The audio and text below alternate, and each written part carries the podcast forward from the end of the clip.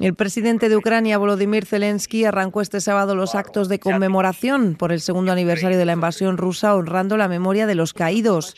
En el acto solemne en el aeropuerto de Gostomel, al noroeste de Kiev, participaron la presidenta de la Comisión Europea, Ursula von der Leyen, y los primeros ministros de Canadá, Italia y Bélgica. Zelensky condecoró además a varios soldados y aseguró que Ucrania ganará la guerra.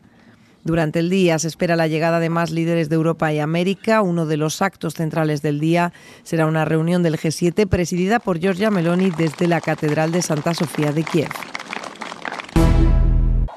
El Ministerio de Sanidad de Gaza, dirigido por Hamas, afirma que la pasada madrugada murieron casi 100 personas en ataques nocturnos en toda la franja, lo que eleva la cifra total de fallecidos a casi 30.000 después de 20 semanas de guerra.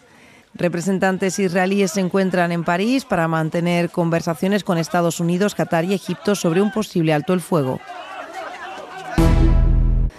El presidente francés Emmanuel Macron anunció este sábado una reunión en el Elíseo con todos los sindicatos y representantes del sector agrícola del país. El encuentro se celebrará en tres semanas y seguirá la reunión mantenida hoy con algunos de los representantes sindicales en el Salón Internacional de Agricultura en París. La cita clave para el sector hoy tuvo que retrasar su inauguración por incidentes entre la policía y manifestantes que forzaron la entrada a la feria. Macron promete abordar medidas de emergencia para el campo y los compromisos para un plan agrícola francés y europeo para el 2040.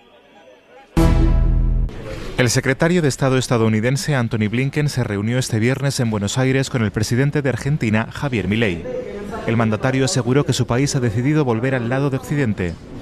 Blinken resaltó el papel de Argentina como integrante importante de la coalición global en apoyo de Ucrania y anticipó la posible celebración de una cumbre con países de América Latina para seguir recabando apoyos en la región. El secretario de Estado también manifestó su disposición para apoyar a Argentina en su recuperación económica.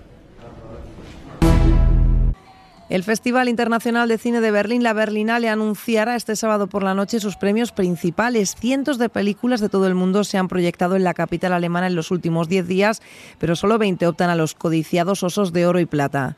Entre las favoritas que suenan con más fuerza está la iraní My Favorite Cake, cuyos directores no pudieron asistir a la Premier Mundial por los impedimentos de Teherán.